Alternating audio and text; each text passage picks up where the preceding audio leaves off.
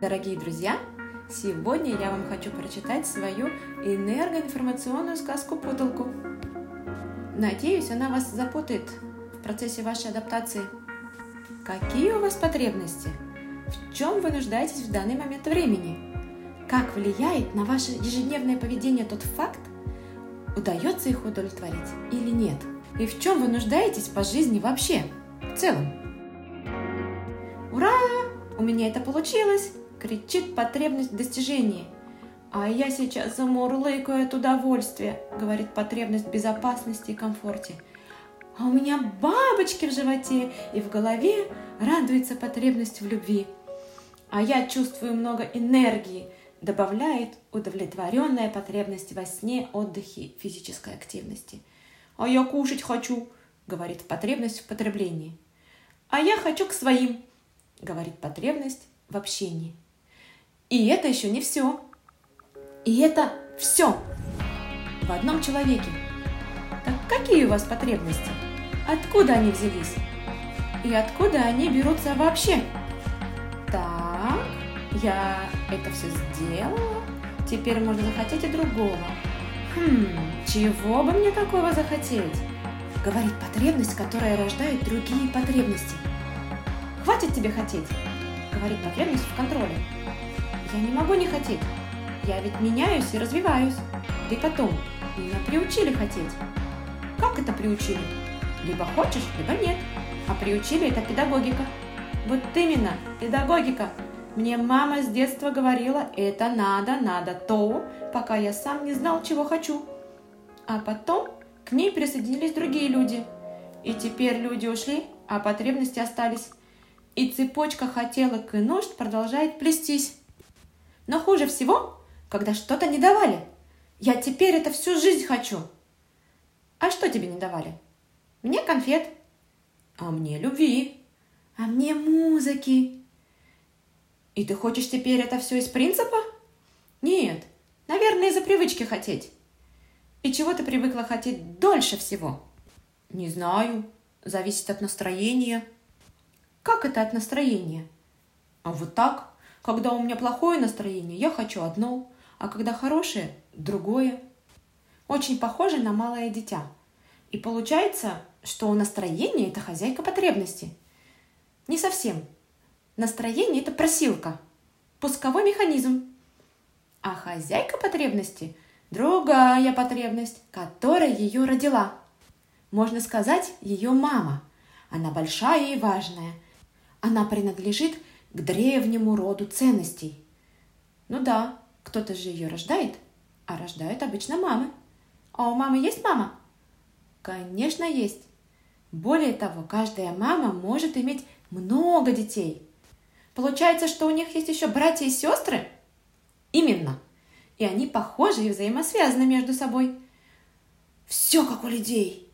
Количество людей увеличивается на этой планете и потребностей.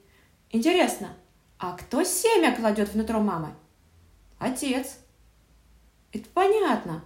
А кто он? Он из клана эгрегоров. Почти как Григорий. Гриша. Точно. Только он менее человечный. Он менее человечный?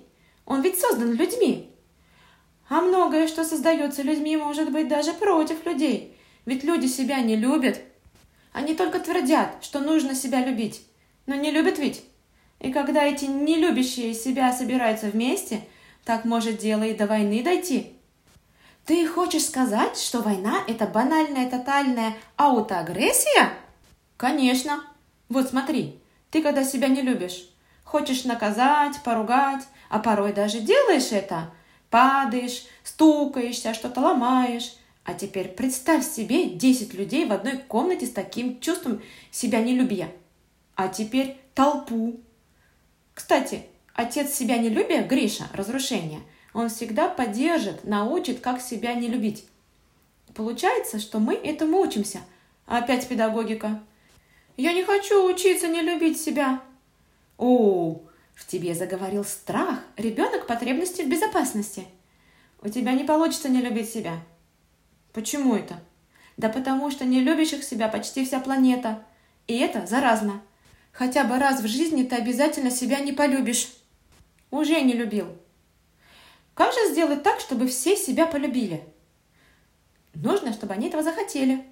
Значит, сложно, потому что люди хотят другого. У них очередь не доходит любить себя. Чего они хотят? Не знаю. Похудеть, понаблюдать за другими в социальных сетях, сделать красивые фотографии, найти работу или уволиться, влюбиться, выспаться. Короче, чего они только не хотят. Да и потом полюбить себя не удастся, потому что люди думают, что для этого нужно работать. И работать над собой. Нужно избавиться от каких-то негативных установок прошлого, чувства вины, чувства неполноценности. Это папа Гриша психологии говорит. Ты отучился от всего, и вот наконец-таки ты теперь себя любишь. Это все Гриша, эгрегор психологии. Он дает свои ориентиры и критерии любви. Если ты себя наказываешь, значит не любишь. А если даришь себе цветы, значит любишь. Получается, когда родители нас наказывают, они нас не любят. А когда покупают игрушки, они любят. А может все наоборот? А может все еще совсем как-то по-другому? Все зависит от того, какую маму ценность соблазняет папа Гриша и каким действием он ее подталкивает. Приехали. Ничего не понимаю. При чем здесь ценности? А при том, что за одной и той же потребностью у каждого человека свои собственные ценности. Один ищет любви, потому что ему скучно, другой из-за страха, одиночества, третий, потому что ему нужно быть полезным, а четвертый потому что без любви чувствует себя ущербным человеком. У всех есть, а у меня нет. Так можно продолжать до бесконечности. А нужна ли вам любовь? И почему? Так какие у вас потребности? В чем вы нуждаетесь в данный момент времени? Как влияет на ваше ежедневное поведение тот факт, удается их удовлетворить или нет? А в чем вы нуждаетесь вообще по жизни?